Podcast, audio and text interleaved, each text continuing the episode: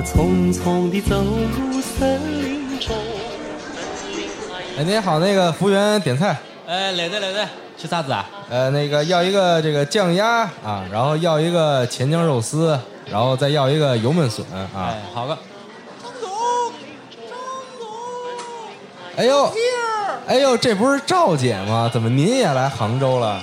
哎呀，这个核聚变它不是开到杭州了吗？哎呦，您也来核聚变，这不是巧了吗？您买的哪天的票啊？我这两天都买了呀。行行行，哎，正好呢，我也两天都买了，回头咱就这个核聚变见了啊！哎，到时候见，到时候见。朋友们，核聚变 Tour 二零一九杭州站将在十月十九、二十日两天于杭州国际博览中心四 D 展厅举办。更宽松、更有趣的游戏体验，更新鲜的游戏试玩，更令人期待的互动嘉宾，当然还有不能错过的兑换礼品。核聚变 Tour 二零一九杭州站现在已经在大卖开票，让我们用游戏的热情连接虚拟与现实的世界。对面手拦前，十年修得同船渡，百年修得共枕眠。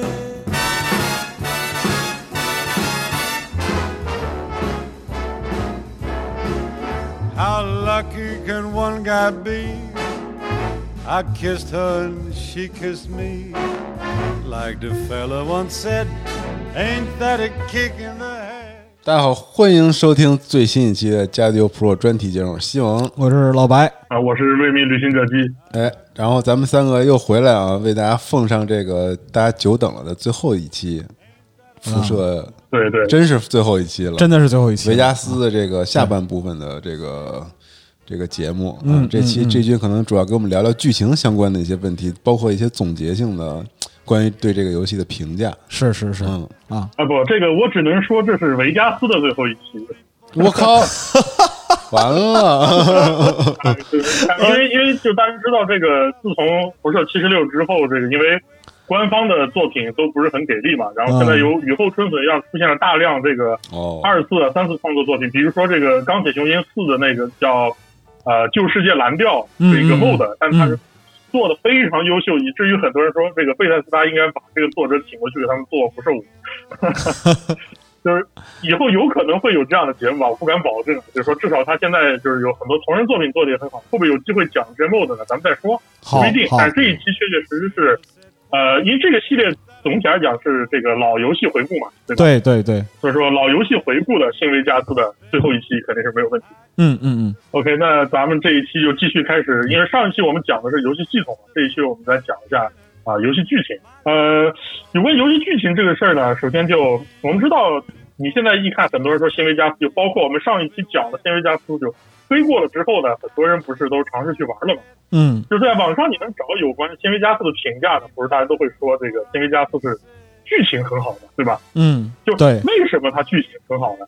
就是我们都就为什么我们要吹有新维加斯剧情很好？其实有很多原因啊，我们可以一点点给大家讲。就是在本期肯定有大量剧透啊，就是说如果要是说你一定想自己玩不想听剧透的玩家，这一期其实可以忽略了。但是如果就是说，哎，我觉得这个二零一零年的游戏，我们知道新维加斯的画面实际上不是二零一零年的游戏画面，它是一个二零零七年到二零零八年左右的一个游戏画面，对对距今已对，有是的，十一年历史了。哎，所以说很多人觉得，哎呀，这个画面表现方式啊，这种剧情表现方式，我可能不能接受。嗯你让我沉下心去玩，我也做不到，因为 RPG 游戏嘛，沉浸式体验，对吧？这个你说你要让我沉浸式去玩这么一个游戏，我也觉得我不太能做到。嗯，那么我还想知道剧情，就可以听一下这一期的节目。哎，对，然后那么就有关我们刚才说的的话题，就为什么说新闻家》的剧情好？我们一点点来说吧。就首先一就是它是一个复杂叙事故事。什么叫复杂叙事故事？就这个词啊，实际上在猎魔人他们那个就是制作组在讨论说这个复杂叙事之前，大家其实很少提这个词。嗯就是它实际上是它是一个概念，就是说它比起那种一本到一条线，一次性把故事给你讲清楚的这种模式的反面。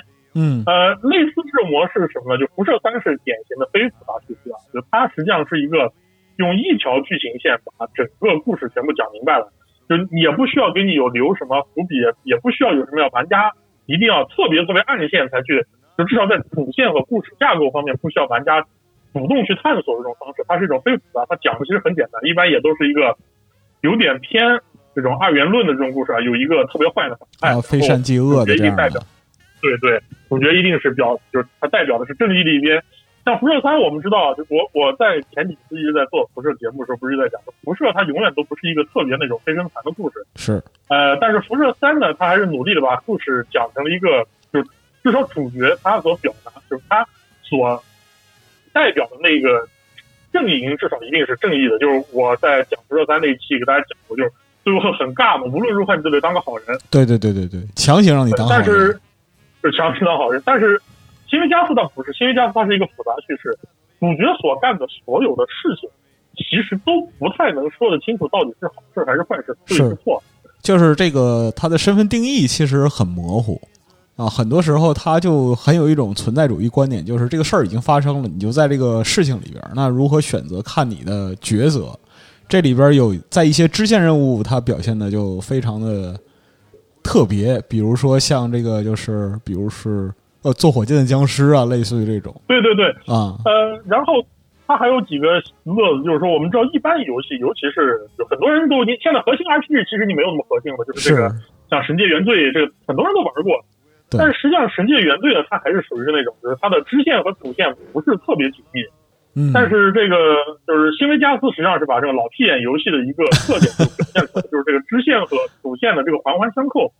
有时候你甚至会它的剧情会出现什么事儿，就是你在这里你帮了某一个人，结果这个人实际上是一个八竿子都打不到的一个角色，会在以后的某一个主线剧情里面都起到重要作用。是甚至有时候就出现，就第一次玩新维加斯的玩家有时候遇到这种事儿，哎，我看到一个 NPC，他也没什么对话，对感觉就像是一个大众脸，然后我偷偷把他给弄死，哎，我把他给杀了之后，哐哐哐跳出来四个任务失败，对 对。就因为他其实是某其他四个任务的重要 NPC，他死了那四个任务直接就失败了。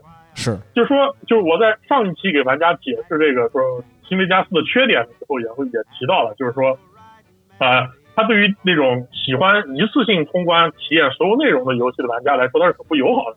嗯因为它很多东西就是说我第一次玩的时候会给我一种畏手畏脚的感觉，我什么事都不敢做，我就生怕啊这个人物跟太多故事牵扯在一起。但实际上，编剧想表达的一个过程就是说，你就是不知道，这就是生活人生的一种。人生就是这样的他其实就是对对他想表达这么一种事情，就一种一种概念，所以他的大量的故事环环相扣，非常复杂。然后他还是一个非常典型的反套路、反反套路，就是他的它是始终让你的玩家自己对自己的身份定位产生怀疑的一个过程。就是怎么说呢？就是很简单，在新维加斯这个游戏里面，你很难对一件事情判断它的就是道德层面上的对错。往往都是你站在一个立场上，你看待一个问题啊，它就是对的；你站在另一个立场上去看待这个问题，它就不一定是对的。这就是大家知道，如果你在当年《新维加斯》发售的时候，你关注这个游戏论坛啊，你会发现有关四条线路啊，除了凯撒线路没有做完，我们都知道他没做完嘛。对，除了凯撒线路以外，剩下的几条线路到底哪一条是对的？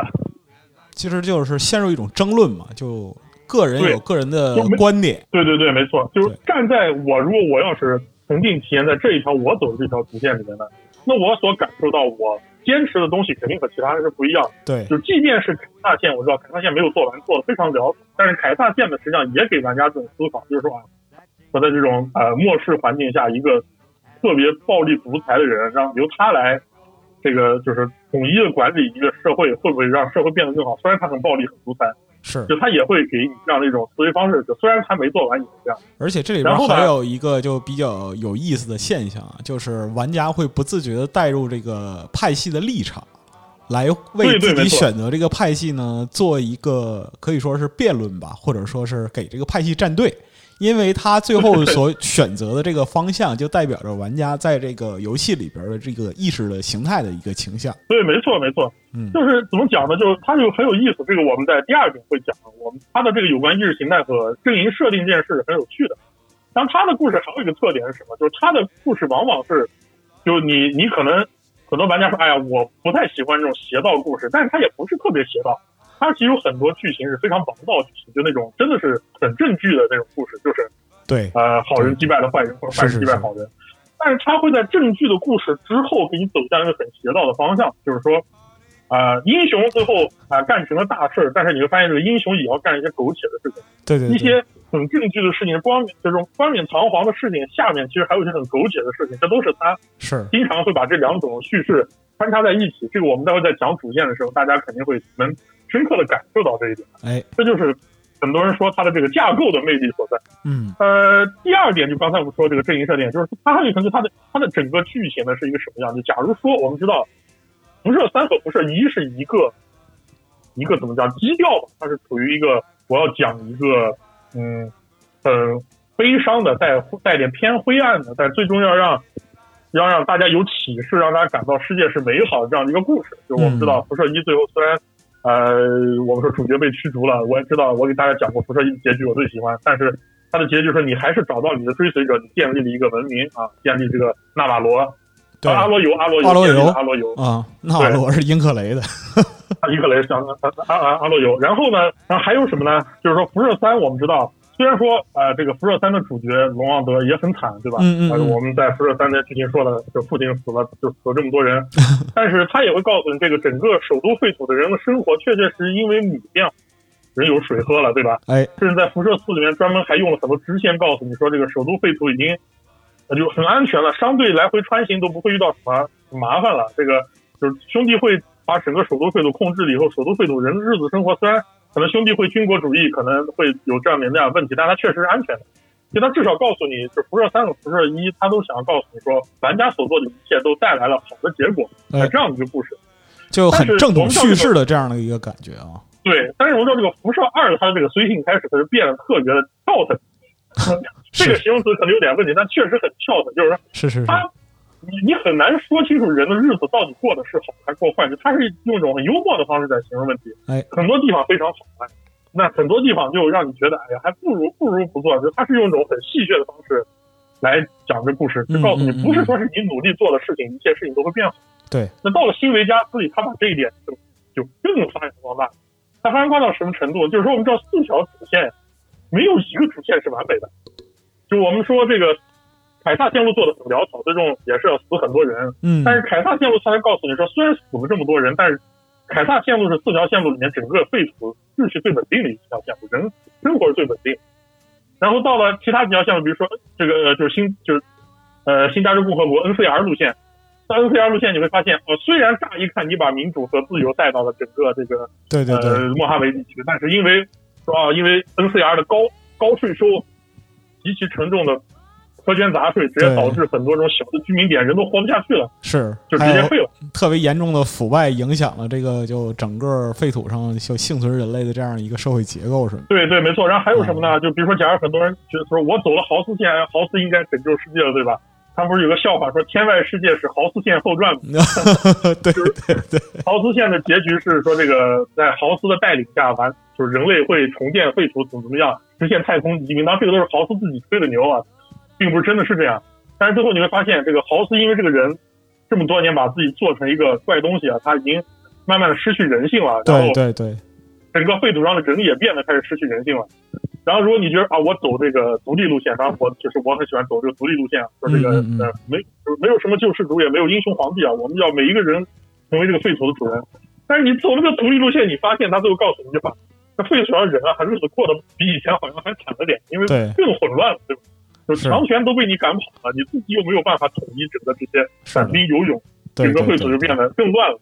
对，就他用这种怎么讲呢？很讽刺现实的这种方式，去告诉大家，你做的很多事情一定都是，就是这个世界不可能有人在每一个事项、一个事情都做出一个完全正确的选择，就是你所做的每一件事情一定都有它的正面和反面的东西。是的。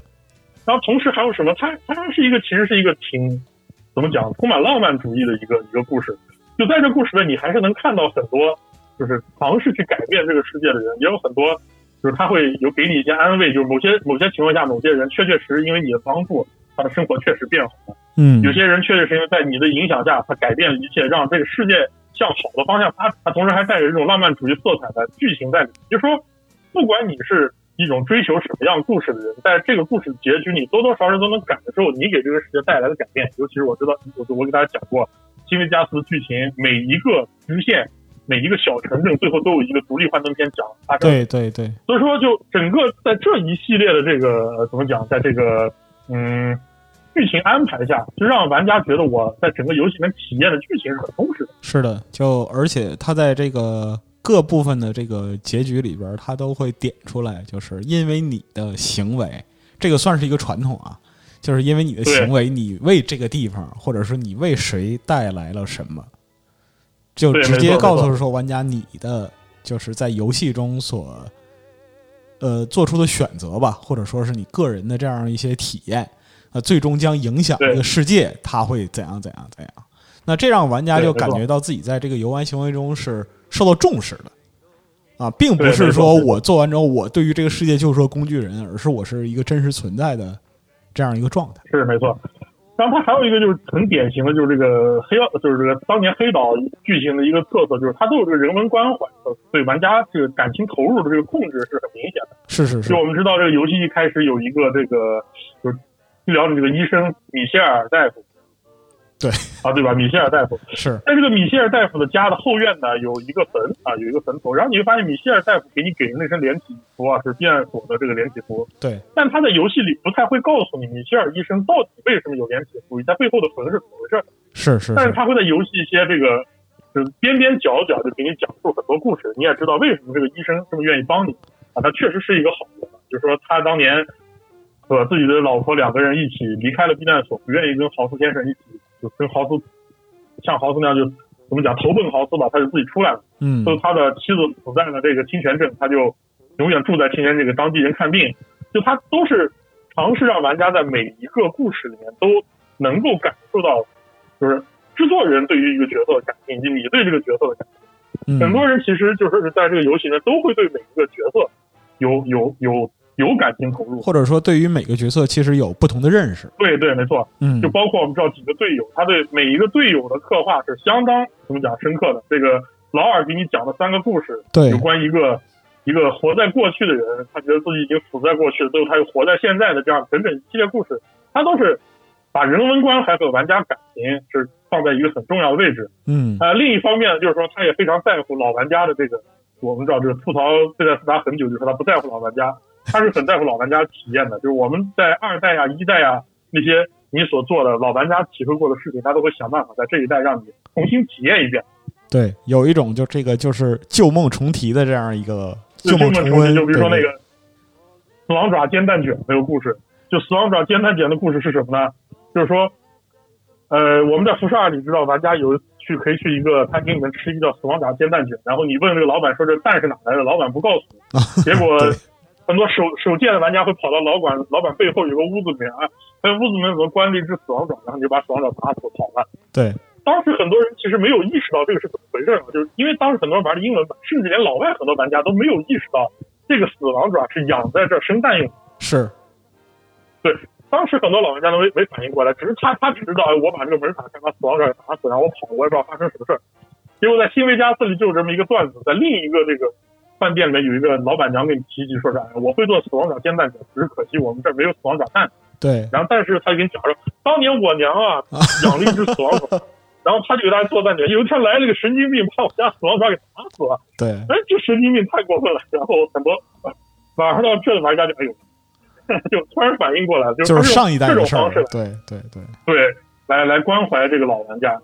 然后还有什么呢？就是他的第四点，就是它用 DLC 来补充了整个故事，就是你在主线里面所体验的这个故事，它没有告诉你整个故事的背后模样是什么样的。嗯等到 DLC，它把整个故事补完了。就是说，如果当时你是像我这样，就追着这个游戏去玩的，嗯嗯，就是你玩完主线之后，哎呦，好多谜团我没有搞没有明白。是结果到了 DLC 一，哦，它是这样。对到了 DLC 二，哦，它是这样。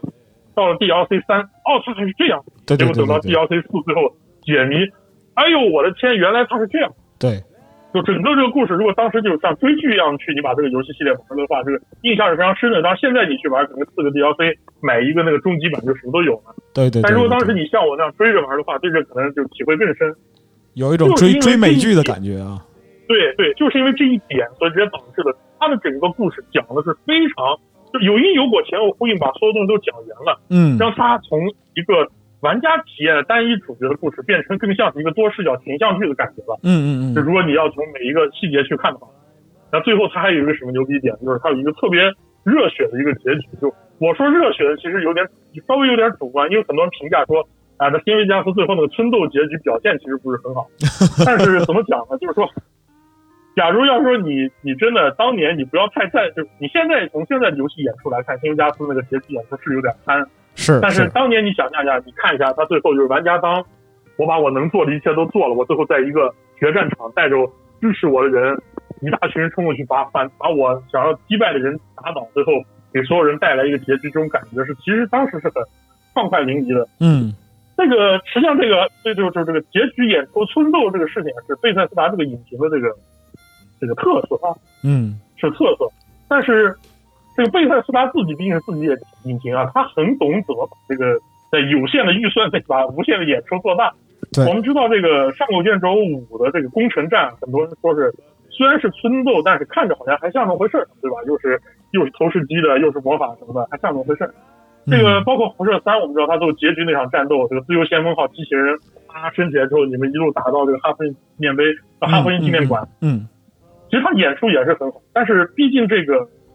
这个引擎不是黑曜石他们的引擎，他们也不太不太擅长做这个，就导致其实新维加斯最后那段演出并不是很好，但是从剧情表现角度来讲，它应该还算合格。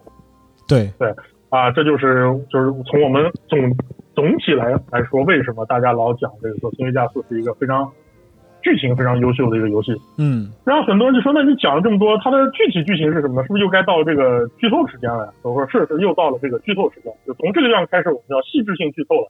对，然后还是一样，如果真的不想被剧透，玩家就可以直接往后跳了。而且时间轴里你可以跳跳到哪为止。而且这儿我们需要提示一下，就是我们这期讲这个故事，因为新维加斯我们前面也提到了，说它是一个特别典型的复杂叙事结构。那么，如果说你玩的不细，甚至说如果你玩的不细的话，你都有可能完全不知道其中几个故事之间的关联。那么我们会把这个各个故事之间的关联完整的组合和联系起来。对对，没错啊。呃，很多人其实都讲他玩了《新维加斯》，很多人也在问我说：“哎呦，这个故事我其实还是没有看懂。”对对对，这没有看懂有很多原因，一方面是因为老的游戏剧情演出其实比较愣，这个。他要求每一个玩家对文本要大量阅读，然后阅读之后你再经过联想，你才能把整个剧情串在一起。这也其实是就是老辐射的一直以来的一个问题了。就是包括很多人玩通了辐射二，不太清楚辐射二讲了个什么东西。这种人，这他不能怪玩家。这个事情我觉得是不太能怪现在玩家，因为当年你想象一下那个时候的传媒是什么样子，就在大量阅读还是人普遍接收知识的一种方式的时候，人是可以接受这种东西。但是在现在，你让人再回过头来。其实确实是不太能强求每一个玩家做到这一点。是的，是的。呃，所以说这一期我们就在这里把具体的剧情和大家整个分享下来，串在一起讲。那我们就准备开始。好，那我们从这个故事的开端开始。对，从故事开端开始。呃，首先在故事开端，我们就说这个辐射，它要涉及到一些辐射一和辐射二的剧情，这个我们在这一期就不再多讲了。就是想要知道这一部分，听我们以前的节目，也知道辐射一和辐射二讲了什么故事啊。嗯，这个我们老游戏回顾都做了多期了，就不在这期赘述了。嗯，这个辐射新维加斯的故事发生在什么时候？发生在二二八一年。就是二二八一年是什么年份？就是辐射四的往前推，辐射四的二二八九年嘛。嗯嗯。这个在辐射四往前推八年，然后是辐射三是二二七七年，往后再推四年。就是说是在辐射三的四年后，在辐射四的八年前，它是发生在这样的一个时间点。然后呢，就大家一很多玩家一琢磨，哦，那就应该是辐射二的四十年后。对，没错，是辐射二的四十年后。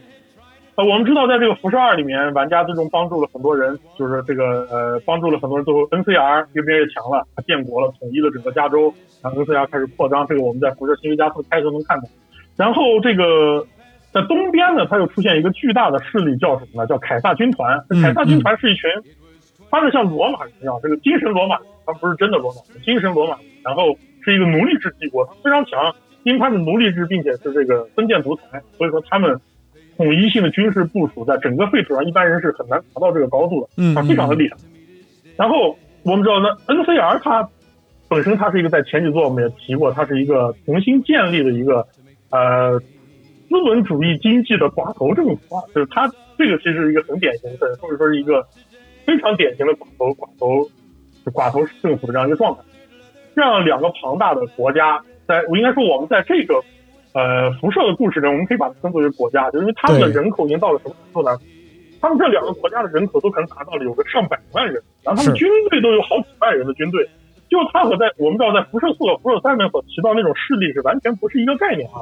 对，就是我们知道在辐射四里面提到这种，不管是义勇军呐、还是包括说铁路啊，都是反兵游勇，撑死几百人，动不几千人了不得了。但是在辐射新维加斯里，他彻底给你引入，就是两个已经在，就他叫真的是 post apocalypse，就是已经是后启示录了，就是在人都已经在浩劫中重建文明的这样一个状态。是的，这样的两个势力开始扩张，最终在莫哈维，就是在新维加斯这个地方，两个势力开始发生了碰撞。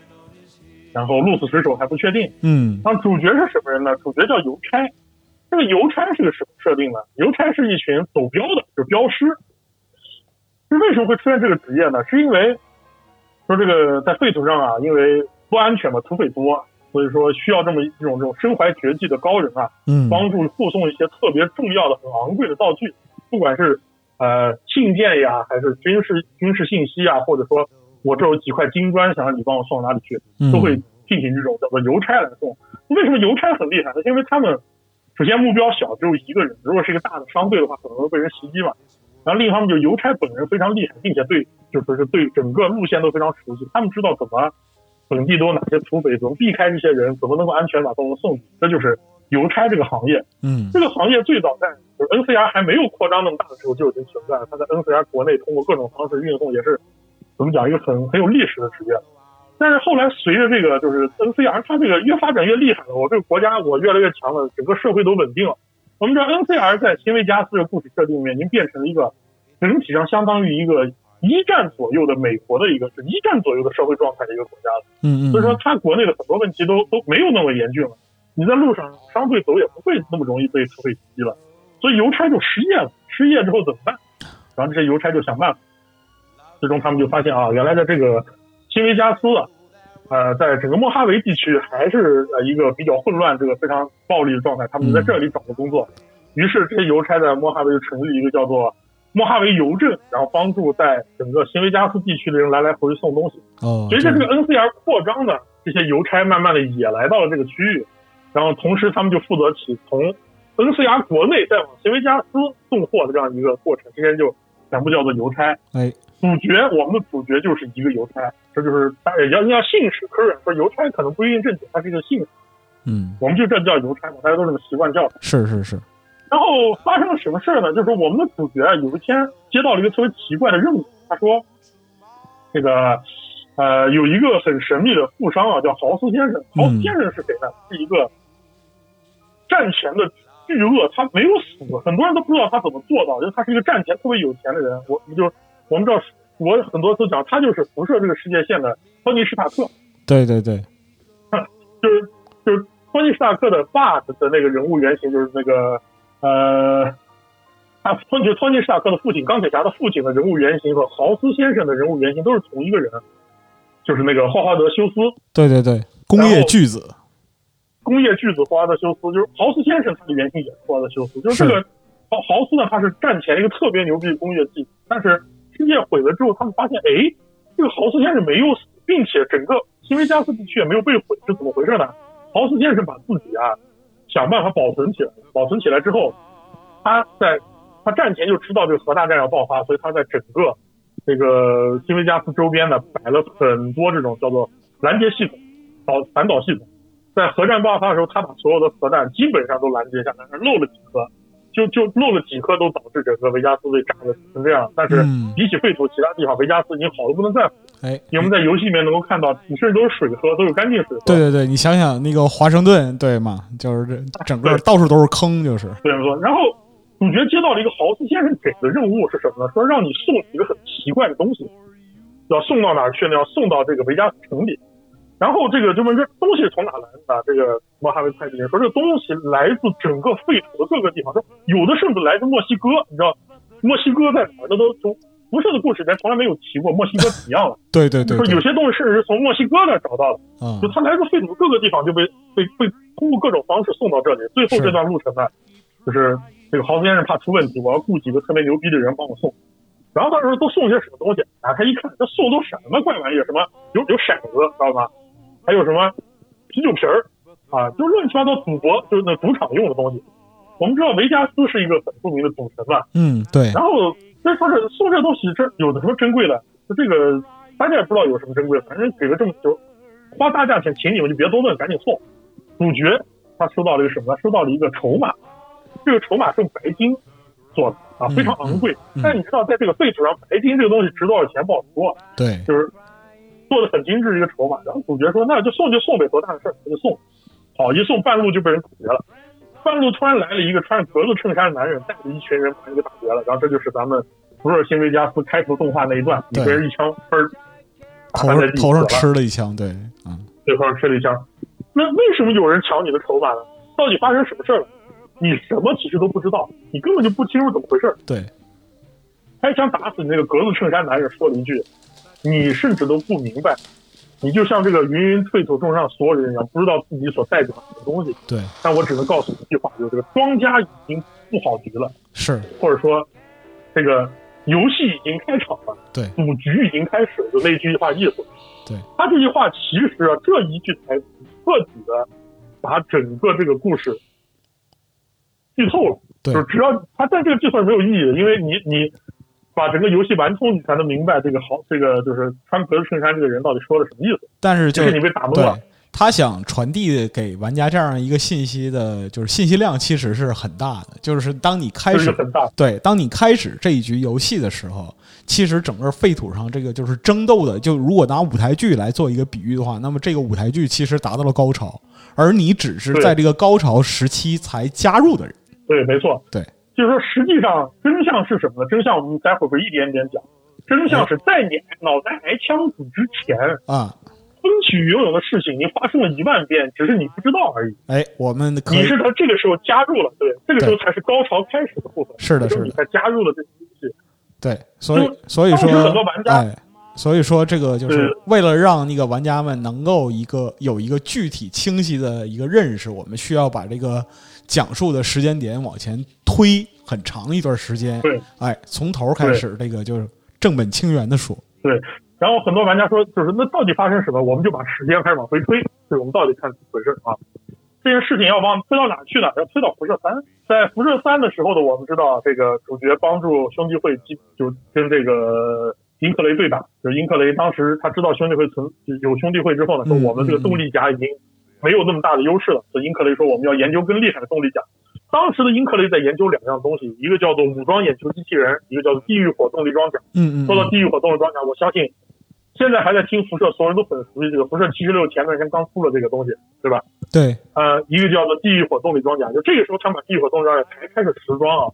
于是他们英克雷的高层决定，就砍掉这个武装机器人项目，我们来开始大量研究这个动力甲，把我们的这个防御能力提升上去。嗯当时在研究武装机器人这个科学家叫做惠特利博士 （Doc Fritley），就是他，他很舍不得自己研究这个东西，他想你就这么把这玩意儿废弃了，我就觉得真的是，就太可惜了。于是惠特利博士就心一横，他说：“哎，反正这边的这个英克雷看不上我，知道有英克雷看得上，他就把自己找到了很多资料，自己的科研成果，还有大量的英克雷相关的讯息资料，储存在一台原型机，叫做武装机器人原型机里，然后把这个原型机扔到废土上，就说你飞吧。”自由的飞吧，飞到哪飞到哪。你可以沿着这个我我们这个地图上标识那些英克雷的基地站你去找，如果有人愿意收留你就收留你，至少我不想在这把你拆了，哎，啊你就走吧。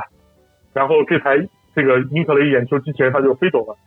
飞走之后呢，它经过了很多地方啊，经过了芝加哥，在芝加哥大家也不知道它发生了什么，反正它被人维修了，订了一个车牌，然后继续飞，就飞飞飞，它打算飞到哪去呢？它打算飞到纳瓦罗，就是英克雷在西海岸的一个基地。嗯嗯他打算飞到那边去。对，但是在飞到半路路过莫哈维的时候，被梆一枪被土匪给打了，对，打烂了之后觉得就瘫痪了。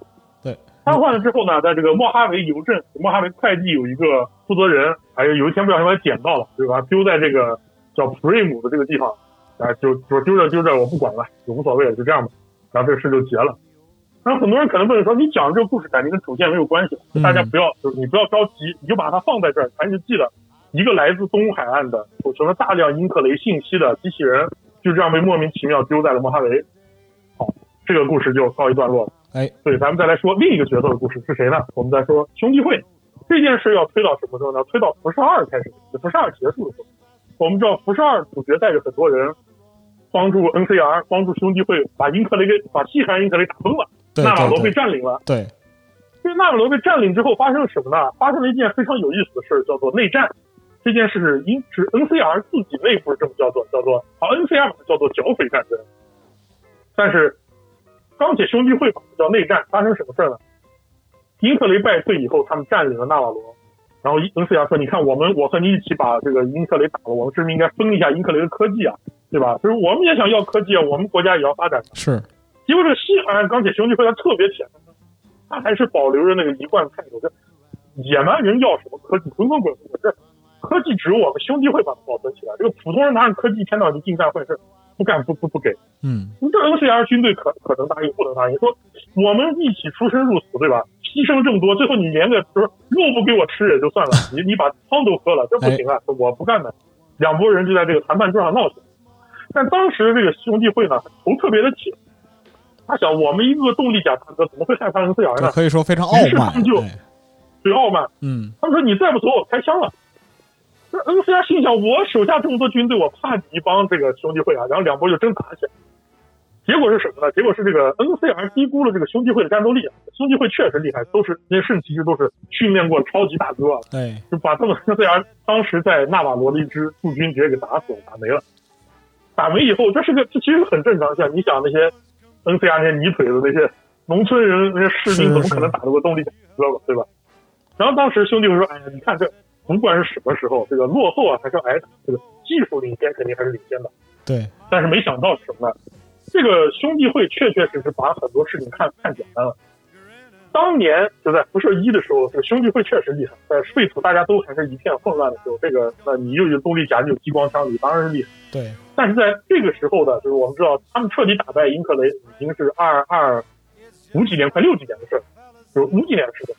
这个时候，NCR 实际上已经发展成一个很庞大的国家了，他手下军队上万，已经不再是当年那种一两个人拿个土制步枪的状态，嗯他们人人都是训练过的士兵，哎，都有什么补给都有。等到这一波人被消灭以后，就一个军报传回去说，我们的前线部队让让我们的盟友直接干了，盟友造反了，盟友反叛变了。嗯，结果 NCR 双高层说，这反了他了，打他。嗯结果就发生纳瓦罗之战。这一次，这个兄弟会就彻底失街了，纳瓦罗那些人就被 NCR 围着，直接全部打没了。就对管你有多少，你动力甲多先进，你有啊几个动力？对，你有几个动力甲大哥？我人多。结果这一场战争开始，这个兄弟会和 NCR 就彻底陷陷入了这个战争。是这场战争就直接导致了联盟破碎了，死了很多人，但死的最多的是什么？是兄弟会。是，因为兄弟会的人太少。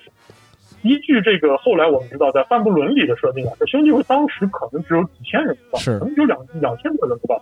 对但是当时的我们知道，在福沙里知道，这个 NCR 当年都七十多万、八十多万人的人口，对，这个几千人打几十万人，这他他这纯粹就是一个就不在一个量级上嘛。颠倒的，对，不在一个量级上。对，不在一个量级上呢，兄弟会他必输无疑啊！就果不其然，兄弟会输了，马克森城就他们的首都也丢了。嗯嗯，兄弟会被打散之后，就躲在加州的这个地堡里面，就等待机会啊，等待机会。但是实际上这个机会不可能再有了嗯，NCR 不会再给他这个机会复苏了。于是这个兄弟会就很怒啊，然后他们就开始想尽一切办法开始干坏事，我要敌后破坏，就开始打 NCR 的农场，打 NCR 的金矿，就全都是搞成开始搞恐怖袭击了。骚扰破坏他这，种恐怖袭，对骚扰，他这种恐怖袭击其实就偏离了这个组织建立的初衷啊。就当年兄弟会建立是为了保护废土人的，其实你现在成了开始屠杀废土人，嗯于是兄弟会开始也分崩离析，也开始变得东一块西一块。这个时候呢，一些死硬派就组成了一个组织，叫什么？叫核心圈，也叫做内环。然后这内环一说说到战锤那边去了啊，叫核心圈。我们把这个这样翻译叫核心圈。其实内环是一个正确翻译，就是说它是一群死硬派组织的一个精锐组织，就是说专门对付那些不听话的兄弟会成员。如果你不听我们总部说，我就把你打死。就他们兄弟会自己内部先先杠起来。嗯嗯因为失去了一个统一领导之后呢，各个地方兄弟会就各自为战了。在莫哈维这里有一个分舵，这里的分舵的一个管理人叫做什么呢？叫做伊利贾长老。这个伊利贾其实是一个很，就原则上讲，他是一个很开明的人。他当时带着兄弟会来到这个莫哈维地区是要找能源的，他主要是想要找能源，想要解决一些问题。嗯，于是他们在这里就占领了一个叫做太阳能就太阳神一号的一个大型太阳能电站。对。但是在这个太阳能一号之后呢，伊利贾突然发现了什么问题？就是这个太阳能一号好像不是一个单纯的核电站，单纯的太阳能电站，嗯它有点奇怪。这个东西的很多设计根本就不是作为一个这个呃太阳能电站设计，然后他就开始研究这个问题。再加上这个总部传来这个就这个兄弟会本部就西海岸总舵被打崩了，啊，伊利亚心里面充斥这种怎么讲呢？就是惶恐吧。然后他就开始研究这东西，嗯就他发现这是个大杀器，是一个卫星武器。对，然后他就开始寻思，如果我控制了这台卫星武器，是不是代表着在这场战战斗中我就能和 NCR 占领一个优势？然后他就把自己的全部精力都放在研究这台卫星武器上。在这边打完之后，到 NCR，NCR 占领了这个，就他已经扩张到了莫哈维地区之后呢，嗯嗯他也在寻找能源，于是他就发现太阳神一号。然后对于这个 NCR 来说，既然打都打了，你这边的兄弟会也是兄弟会，于是我也要来打你。结果 NCR 二话不说就打到了太阳神一号，然后这是一场非常血腥的战争。嗯因为在这场战争中，它包含着这个 NCR 的扩张，把很多沙漠游骑兵也吸纳到了 NCR 的部队里。我们知道沙漠游骑兵可全是猛男啊，猛男里的猛男，都是一帮在对头摸爬滚打的这种正义之师特别强。在这样的一种军队实力下，就是太阳神一号的战争也没有什么，几乎没有什么悬念，兄弟会立刻打了几天就没有补给，人也不够，打崩了。打崩以后，莫哈维兄弟会也相当于战败，战败也躲在一个地堡里，也躲起来。嗯然后他们躲在地堡里之后呢，这个伊利贾长老就失踪了，人们就不知道他去哪。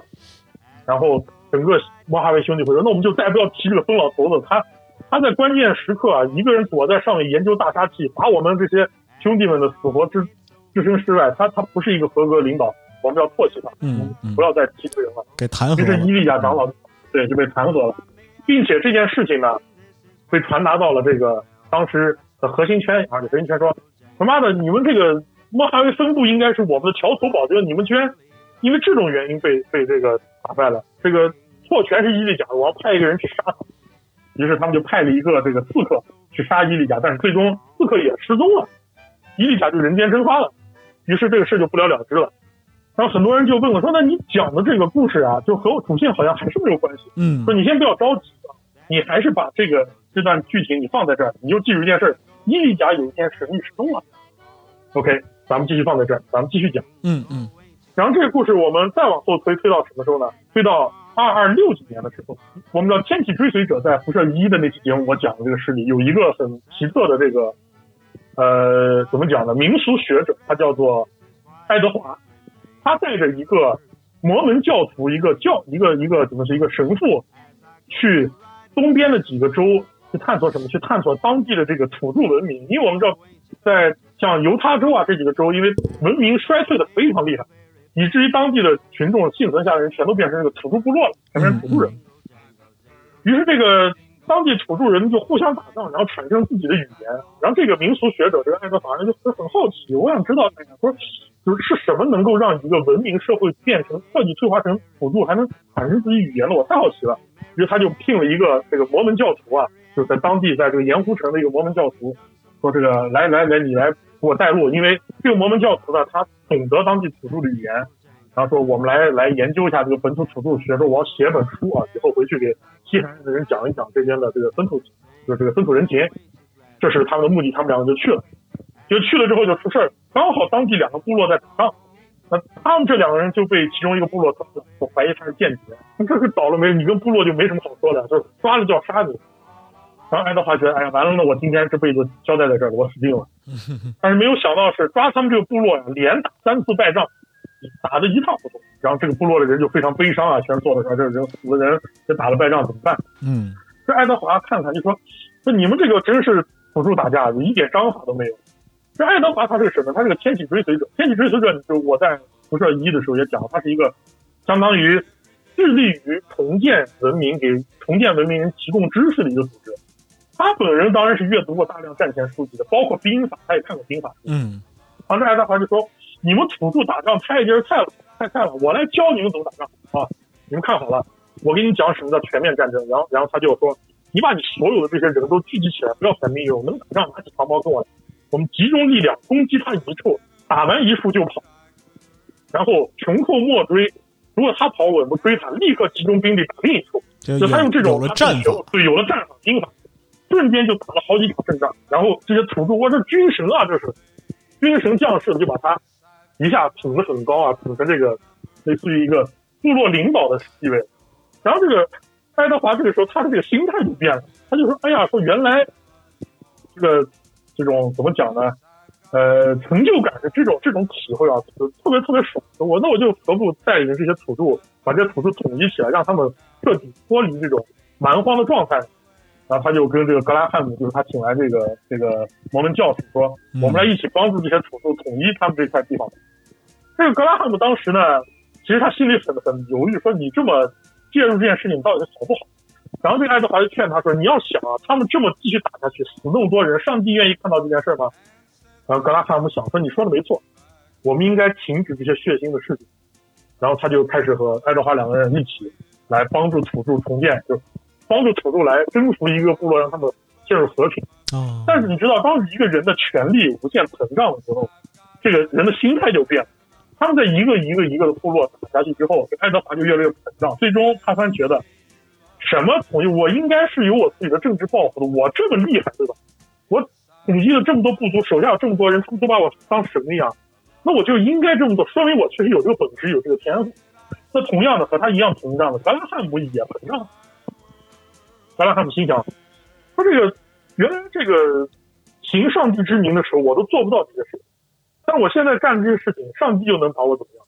他也膨胀。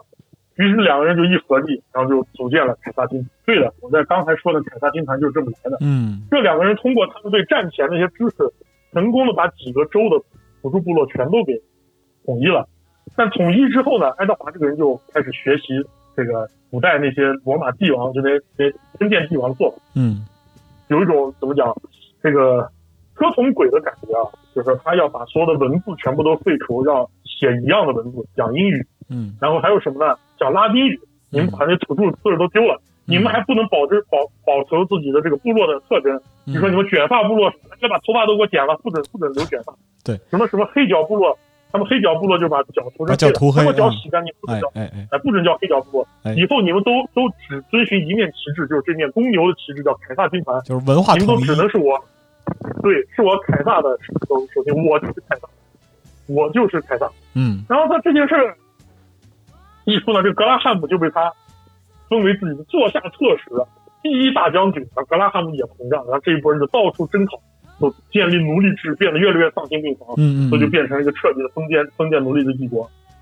在他们征服的这一大堆这个部落里面，有一个叫就刚才说这个卷发部落的，有一个叫做尤利西，啊，他当年不叫尤利西，他叫什么没有人知道，我们可以把这里叫他大英雄啊，我们把他叫大英雄。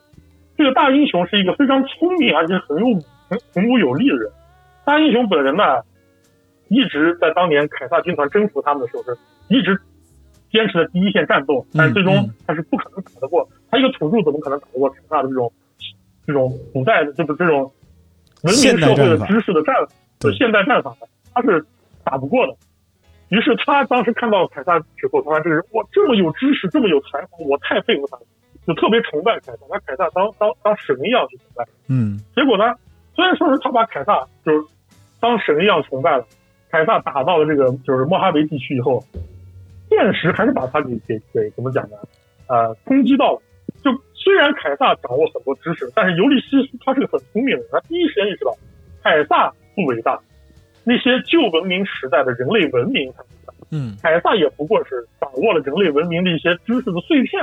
嗯，当年那个叫美国的国家才是伟大的，他们所保留下的东西比凯撒要伟大多了。嗯，是怎么？他看到了活佛水坝，他看到水坝那一幕，他说：“天哪！我这一辈子没有见过这么宏伟的建筑。原来当年在这个文明破碎之前，原来当年人都是这个样子。那凯撒算个屁啊！凯撒。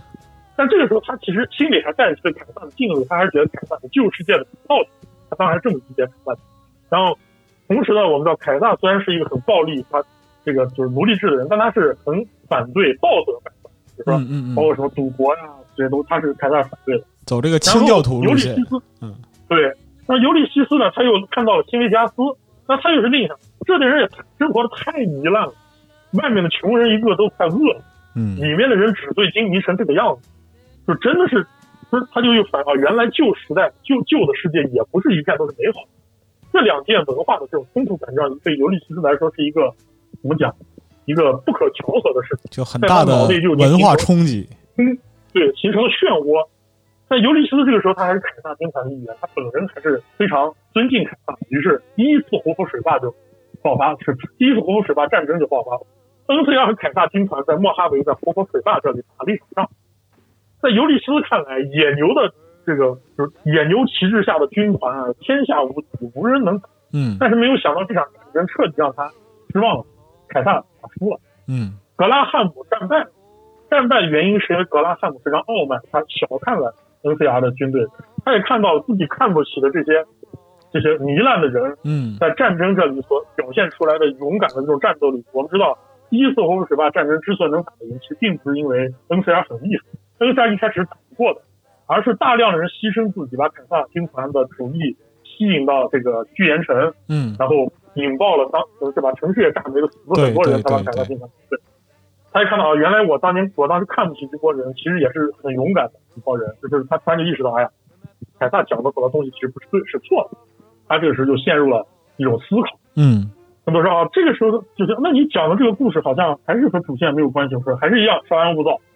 你就记住这点，尤里斯产生了思考。然后我们把故事放在这之后呢，我们继续再再把时间往后推，推到什么时候呢？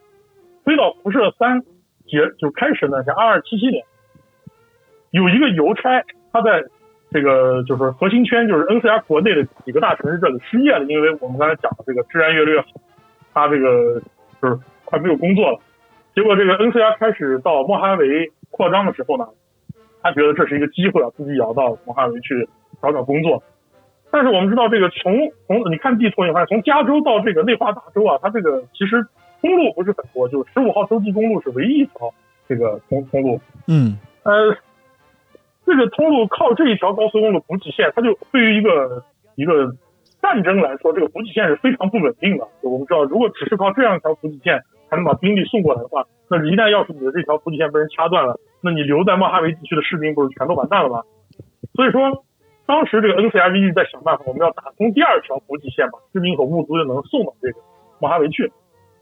结果当时邮差呢，他自己是一个经验很丰富的邮差，于是他就想办法在这找找找，最终发现啊，原来在这个中间有一条山道，可以在很短的时间内从加州通往这个莫哈维地区，直接通往新维加斯。嗯，只需要穿过一段山路就行。那为什么之前的人穿不过去呢？这个。按照记载说，这个地方啊，常年一直刮这个沙尘暴，就是人都不知道路怎么走。但是因为这个邮差，我们主角他经验太丰富，他在地上，所以他很快就走通了这条路。就等他走通这条路，他发现啊，原来这个地方它是一个战前的一个城市，这个城市甚至没有被核弹所命中，都没有被毁。嗯。然后经过他来回这么走，把消息走通，很多邮差也开始在这里走动。然后这些在 NCR 国内这些。一些人啊，包括在内华达地区的一些人也听说，哎，这这中间有一个城市废墟，然后他们开始往那边走，然后很快他们发现，哎，这个城市非常奇怪，说这城市很多设施都是齐全，但是没什么人住，哎，这是为什么呢？但是那不管了，反正有城市有废墟，就在这里，他们就新建了一个社区，叫什么？他们把这个地方叫做叫做 Hope Valley，就是希望谷曙光镇啊。嗯，就是他们把这个名起身名，就是说这个地方象征着希望，我们可以在这里重建一个社区。然后邮差呢，经常走动这条路线，各种人也在这走动，这个地方很快就欣欣向荣起来了。结果凯撒军团听到说，哎，什么 NCR 有了第二条补给线，哎，那我肯定不能同意啊，我要把这补给线给它炸。于是凯撒就说，我要派出一支部队，派出这支部队干什么？你们偷偷的过去，把这个他的第二条补给线给我给我炸掉。结果谁去干这件事呢？从他们这大部队里面，就包括尤利西斯带一群人开始潜入到这个。曙光镇叫希望谷，到这个地方去，要把这个相当于把当地人杀了，把路给人封了，就这么一个怎么样目的吧？结果尤利西斯去了之后，发现这个地方简直是一片人间仙境啊！这里既没有这种 NCR 的这个这种怎么讲呢腐败政治的影响，也这这里人也不是特别堕落，然后凯撒军团那种特别残酷的暴政也没有干扰这个地方，世外桃源。然后这个对世外桃源，然后尤里斯就觉得。这个地方是不是我让我自己实现政治抱负的一个好地方？然后就是想，我把这个地方只要两边这个入口一掐断，这里你看既有生产设施，又能种田，就一个完美的乌托邦。完美的乌托邦，就我在这里，我建立一个国家，我干的不一定比凯撒差，是吧？是，然后尤利斯就开始琢磨这件事儿，就就在他琢磨的时候，NCR 的军队来，是怎么回事？NCR 也觉得这里一直让民间组织在这里跑肯定是不对的，我还是要主动要要派部队过来，而且还是个什么事儿呢？一些就是一些探子给 NCR 的军方说，我们不仅在这个希望谷这里发现了这个居民点，这里还有很多很奇怪的战前军事啊这些设备，嗯我们一致认为这些东西可能跟英英克雷有关，因为它全是有这个战前军队这个标志。对对对，然后这件事情同时也被这个尤里西斯给发现，但尤里西斯并不知道这些东西拿来做什么，然后他只知道啊，这个门上画的这个美国国旗啊，就是旧旧世界的那个标志，我要让这个世让让拿到旧世界的精华，重建旧世界，重建美利坚。于是他在自己衣服上也画了一个美国国旗，然后他觉得这是自己的信念啊，我是一个爱国者。实际上他自己根本不懂爱的是个什么国，但他就认定了，哎，我要成为一个爱国者，我要重建美利坚。就变成了一个穿越穿越历史的精美，就对我，我精神美国人了。哎，但是这个时候他觉得我我要当一个精神美国人，我要把 NCR 和凯撒军团都干死，对吧？这样我才能成功，就是成为领袖，我要能能在这个地方实现我的政治抱负。于是这个尤利西斯就开始琢磨要怎么同时除掉 NCR 的军队，除掉凯撒的军队，嗯然后再把路封死，他想当一个二五仔。然后这个时候，一个非常戏谑的事情就发生了，也是整个故事的一个引爆点。这个 NCR 的军队来的时候，发现，哎，你这个希望谷这些军事设施，这这这些插口，这明显一看都是这个怎么讲啊？这是英克雷的技术能打开啊。嗯那好办呀，我们在纳瓦罗有就是缴获了那么多英克雷的技术，对吧？我们去跟纳瓦罗的人找找看，有没有什么办法能把这个门打开。于是他们一直跟回过去，在纳瓦罗的 NCR 士兵说啊，还真有有一个像钥匙一样的东西，一个装置，拿过来，说不定就能把这个这个希望谷这个门打开了。那谁来送呢？于是就找到了这个经验丰富、第一个发现这个地方这个邮差，说你来送，你来送。这因为这个咱们这个邮差，因为他是第一个发现了这个希望谷这个地方，那希望谷本地的人也很就经常说他，哎呀，我们之所以能到这地方来过上好日子，都多亏了某一个某一个邮差。所以尤利西斯其实也听过你的大名，于是主角就带着这个奇怪的装置，就咣咣咣就跑上来，嗯跑到了这个呃，出就是希望谷，把东西就送给这个，就就他只是送一个快递，就交给 NCR。那 NCR 军官拿到快递，他也不懂这东西怎么用啊，说那怎么用呢？我也不知道，大家先别着急，我研究研究一下。嗯，然后就把它放在这个军机，就偷偷藏起来，准备研究。然后尤利西斯就发现这件事儿，来他们带来一个东西，说说不定有用。反正无论如何，这肯定是个很重要的东西，不能落在 NCR 手里。然后尤利西斯就自告奋勇给凯撒军团的领导说：“哎，我去把它偷过来。”然后他就偷了。就尤利斯偷到以后，他就这个时候就开始想要想叛变，想当二五仔了，说我得琢磨一下这玩意儿到底怎么用的。如果我要知道它怎么用，那我说不定就能掌握这些军事设施里的东西。嗯然后他就开始研究，就他就把这个装置给启动了。这个装置到底是一个什么装置？嗯其实，在咱们的游戏里面是没有给你细说的，但是我们知道一件事，就是这个装置它一启动，整个这个希望谷地下这个军事设施也启动了。嗯这不是一个普通的军事设施。希望谷为什么没有人？为什么上面有城市？很多人都没有思考过这件事。真相就是是个假城市，它底下是个核基地，里面全是核弹。对它上面那个城市是修来迷惑对方，就是是一个伪装迷惑当时打伪装是就是你不要轰炸这里，是它这是个核军事基地，底下全是核弹头。结果这个东西一启动，希望谷下面这个 AI 也启动了，然后开始啪开始扫描周围到底发生什么事儿。这个就是核战两百年之后，这个 AI 第一次启动，这个扫描仪第一次启动，啊，越扫越大，越扫大，啪扫到莫哈维了。扫到莫哈维以后，哎，扫到一个眼球机器人啊，那个 EDE 还记得我们一开始讲被过打坏的任务 EDE，对，对，是打坏 EDE，扫 EDE 扫，哎，扫到了，这是我们这个英克雷，就是我们战前政府秘密政府的这个装置，看扫一下怎么回事。哗，扫扫一读取，哎呀，我的妈，核战争爆发了，嗯中国人核弹了。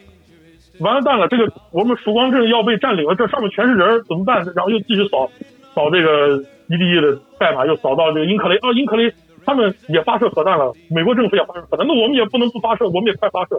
就这些核弹呢，迟了两百年，在这个时候爆炸，就这是一个纯粹的误会，知道吗？对它本来是不应该发生的。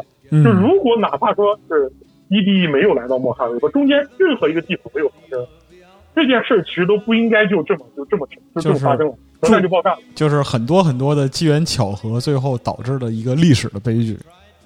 对，无数的机缘巧合直接导致了在尤利斯启动这装置的一瞬间，整个西望谷地下几乎所有的核弹头同时引爆。这件事情呢，因为这个期望谷它是上面有大量的，为什么会有沙尘暴？实际上它是美军的一种，就是也是一个障眼法。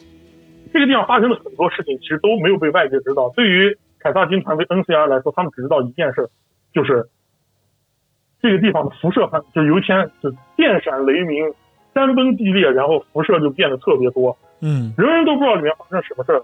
然后他们都互相在猜测，NCR 这边猜测说：“哎呀，反正这个地方他们被这个凯撒军团袭击了，肯定怎么怎么样了。”然后凯撒军团说：“妈的，这帮 NCR 肯定是不要命跟我们拼了，他们用了什么特殊武器？”就大家互相人人猜，都不知道这里发生什么事儿，互相猜，大家都不知道怎么回事，只知道这地方没了。实际上是最后结局是什么呢？就整个希望谷的所有人全死，即便是没有死的那些，就是也不是说所有人都死了，百分之九十九的人死了，剩下的那些幸存的人还不如死了。幸存人是怎么样的呢？他们的皮肤被辐射和高温彻底灼烧了，嗯但是又在强烈的辐射下没死透，变成了僵尸。但是他们在变成僵尸的同时，又被大量的辐射、高温炙烤，就变得变成一种人不人鬼不鬼的东西，叫做烙印者，因为他们身上是被旧世界的核弹灼伤的烙印，嗯嗯嗯，变成疯子，不就彻底失去了就这种失去了基本成为人的意识，彻底变成了野兽。但是中间有一个例外是谁呢？是尤利西斯。他为什么是例外？他自己在自己大衣上面画了一个美国国旗，结果导致这个核基地爆炸以后，很多医疗机器人没有被毁掉。医疗机器人看见他背后画着美国国旗，把他当成美军士兵了，把他给救活了。啊，所以对于尤利西斯来说，他生不如死，我还不如死。他被救活了以后，尤利西斯就看着自己的自己的政治抱负、自己的理想、自己的一切，自己就是那种怎么讲呢？就寄托什么都没有精神支柱被摧毁了。对，精神什么都没了，变成了残垣断壁，变成了一个世界上最恶劣的地方。哎，然后尤利斯就非常愤怒，他的这种怒气、怒火、各种怨气集中在一处，他也没有这样发泄，于是他就说：“这一切所有的错，都是那个邮差的错。”但是咱们的邮差去哪了？咱们的邮差送完这个货，他就走了，他就离开，他就跑到莫哈维去了。也就是说，邮差在就这么讲的，在误打误撞中毁掉了一个地方，但他自己根本不清楚自己干了什么，对对他就对我无所谓，我就我就走。对，结果尤利西斯在这个世上就是发生了这件事以后，他就心灰意冷，开始在这个废土上流浪。在废土流浪过程中呢，他也在思考，也在反思，哎呀，就是这个一个人啊，能够对历史产生多大的改变，一个人又又能够对历史产生多大的影响。就是有关不管是主观能动性啊，还是怎么样，就说是一个人在历史上，在人类的文明上能够留下什么东西，能做什么事情，他已经彻底陷入一种哲学。然后他开始在废土各处游荡。首先呢，他游荡到了一个，就是因为他之前在这个呃希望谷的这里被这机器人救活，他找到了一些战前的军事资料，他知道啊，原来在这个呃莫哈维外缘有一个地方，有一个叫做大空洞的地方，实际上那里叫大山脉。它为什么叫大空洞呢？是因为这个地方叫做 Big Mountain，嗯。大山脉。嗯。然后它被当时美军战前缩写为 Big MT，Big MT，这是一个代号，美军之间都这么称呼，叫 Big MT，Big MT。结果核战毁灭之后呢，这个记载这个就口述呢被叫做 Big MT，Big MT 变成 empty 了，变成空了。嗯，所以说他们都在传说哦，说这个在莫哈维周边有个叫做大空洞的地方，实际上是一个谐音嗯，实际上是 Big MT Big Mountain，但他们就念着念念就 Big 了。结果然后呢，尤利斯知道这个地方，就是说我要去那里看看，说在说不定在那里也能遇到像曙光镇一样的、像希望谷一样的这种地方。就是他去了之后发现，这地方更糟糕，这里简直就是在尤利斯眼中战前糟粕的聚合体，这里一切都是疯狂的，连一个正常人都没有，一群科学家把自己脑袋泡在水槽里面。嗯就是这些脑袋泡在水槽里的科学家，在这个地方研究了这么一百多年科学，彻底研究了失去人性，彻底疯了，就开始研究了我他妈怎么祸害废土了，开始研究这些东西。就他到这里就发现一个很有意思的事情，他发现除他以外还有两个疯子在这里。嗯，他发现一个叫伊利贾的疯子，哎，大家知道伊利贾，就是前边我们提到这个兄弟会的长老，对，对，这个伊利贾疯子，当当时哎你刚才不是讲说伊利贾是个很睿智的人吗？他怎么疯了？是因为伊利贾在经历了这么多，总舵也没了，自己手下也死光了，他他就偏执到发疯了，说我要向 NCR 报仇，我要找到一个大杀器，我要把 NCR 给弄死。然后这个伊利贾就他也找到这个大山脉，他就跑到大山脉来寻找这个超级武器。结果这个来刺杀他的这个人叫叫克里斯汀，是内环钢圈派来的杀手。嗯，你来刺杀他。但是这个伊利贾毕竟是猛男中的猛男，我们知道这个钢铁兄弟会的长老很多时候都是圣骑士一路老了变成长老的。他在年轻的时候是个猛男，对伊利贾就是典型的猛男。对，这斯克根本杀不掉他，结果反而是被伊利贾倒打一耙给差点没给弄死。但尤利西斯来了之后，就把这两个人都救了。救了之后呢，尤利西斯就先跟伊利贾聊天。伊利贾说：“我要找到大杀器，我要复仇。”尤利西斯说：“你这么聪明的人，你作为钢铁兄弟会的人，你所掌握的这种战前的知识，完全说，如果你要去把这些知识分享给其他人，你不是能做更多的事情吗？说复仇有什么意义？嗯但伊利贾这个时候就他内心只有仇恨。伊利贾说：“你根本不懂，他们杀掉我的人是我生命中的所有的东西。就是仇恨现在比什么都重要。我死了一了百了，但是我把仇报了。嗯然后尤利斯就开始又开始思考复仇这件事。他说：“哎呀，就是如果假如我也像像伊利贾一样，还开始复仇，疯狂找那个邮差去复仇，那我是不是也变得跟他一样是个神经病一样，什么事儿都做不了？”他开始思考自己仇仇恨的意义。哎，同时呢，他又救了克里斯汀。克里斯汀说：“你你为什么要追杀他呢？说你这么漂亮一姑娘，你这么厉害，武功高强，你在会上干点什么事儿不好啊？他兄弟会有什么好的？把你当工具人使唤来使唤去。”这个克里斯汀说：“这是责任啊，职责，就是这些生我养我把我养大的人，我我不能这种抛弃我的使命和职责。”嗯嗯然后尤利斯他就开始思考有关使命、信条和职责的事情。尤利西斯说，他在他脑海就是说，有些人把信条看作一种高尚的东西，但是信条最终是束缚一些人。嗯，说他觉得很多人就是被自己的信条给束缚了。是，然后尤利斯又开始思考说，那么特别没有信条的人，就像是 NCR 他们这种人一样，对就是自由主义、对对对，腐朽堕落。然后他就开始思考信条的意义，就是他在不断在废土游历的过程中结识各种各样的人，来充实自己，让自己变得强大。最后他就告诉伊利亚说：“哎呀，你你也别找，我跟你说有个地方有这个大杀器，嗯这个地方叫塞拉马德雷赌场。”然后伊利亚说：“那个赌场怎么会有大杀器呢？”这伊利说：“你不要着急，我跟你讲啊，我也在这个大山脉这浪了一圈了。我发现啊，当年这个修这个赌场这个人呢，和美国军方有合作，他们在这个塞拉马德雷下面埋了一些很厉害的细菌病毒武器。嗯你去把它挖出来，肯定能干事儿。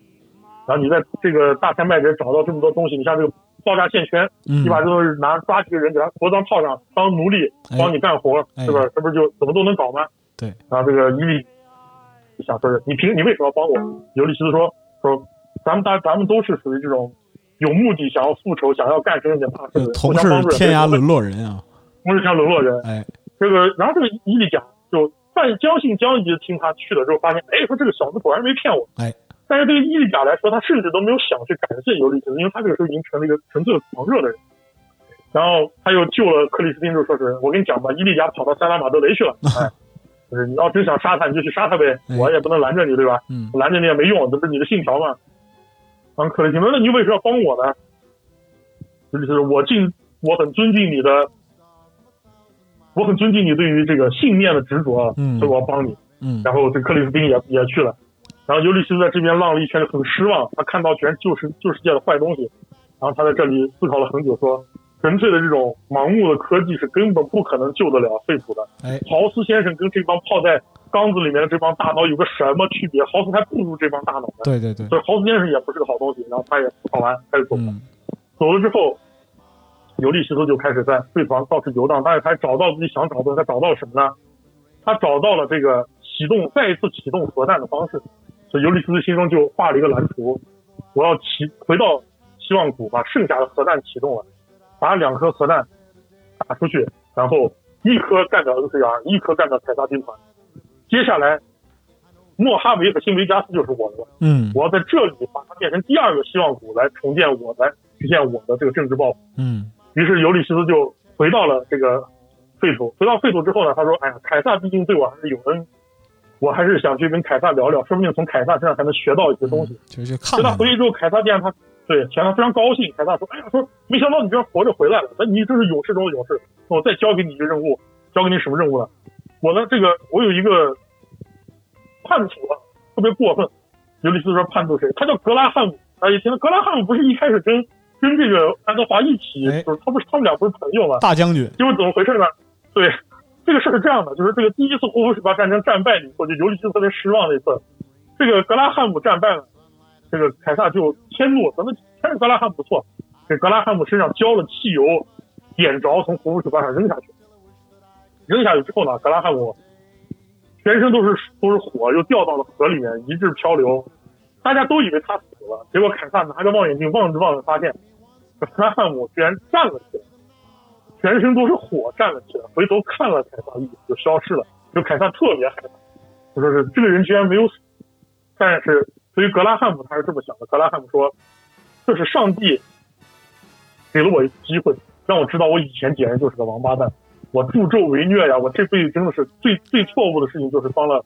帮了这个凯撒，嗯，就是我真的是一个混蛋。然后格拉汉姆就回到老家，开始向上帝陈陈述自己所做的一切，所做的一些罪恶，就说我犯了错，嗯，我是有错的。但是他家乡这些人呢，知道他干了坏事，还是很包容的接纳了。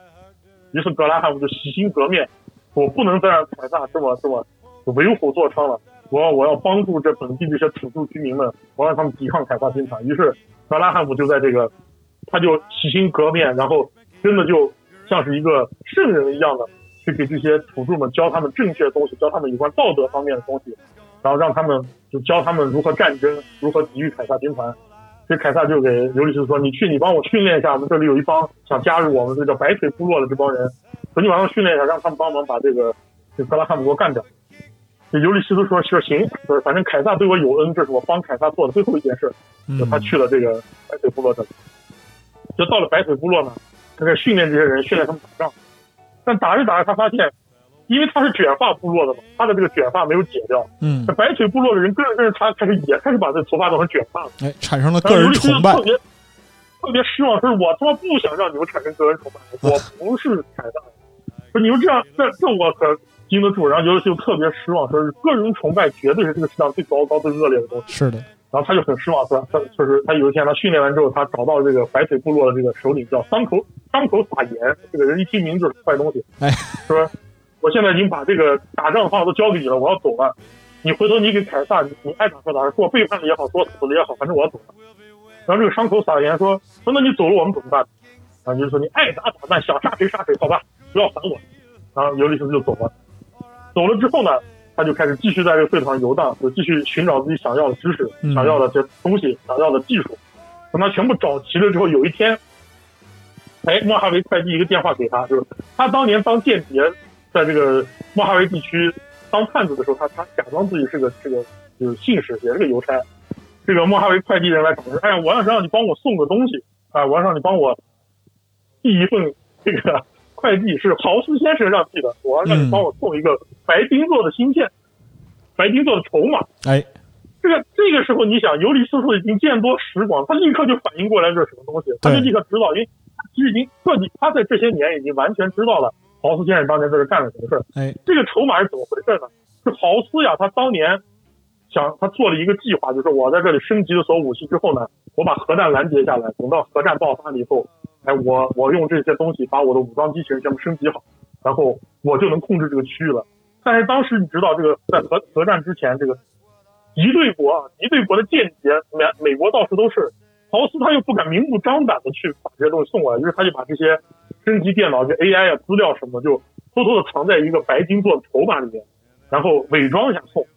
结果这个芯片刚送到，还没过美国国境，在墨西哥，结果这个核弹就落下来。所以说，豪斯一直没有拿到他这个白金芯片、白金筹码啊，白金筹码。对。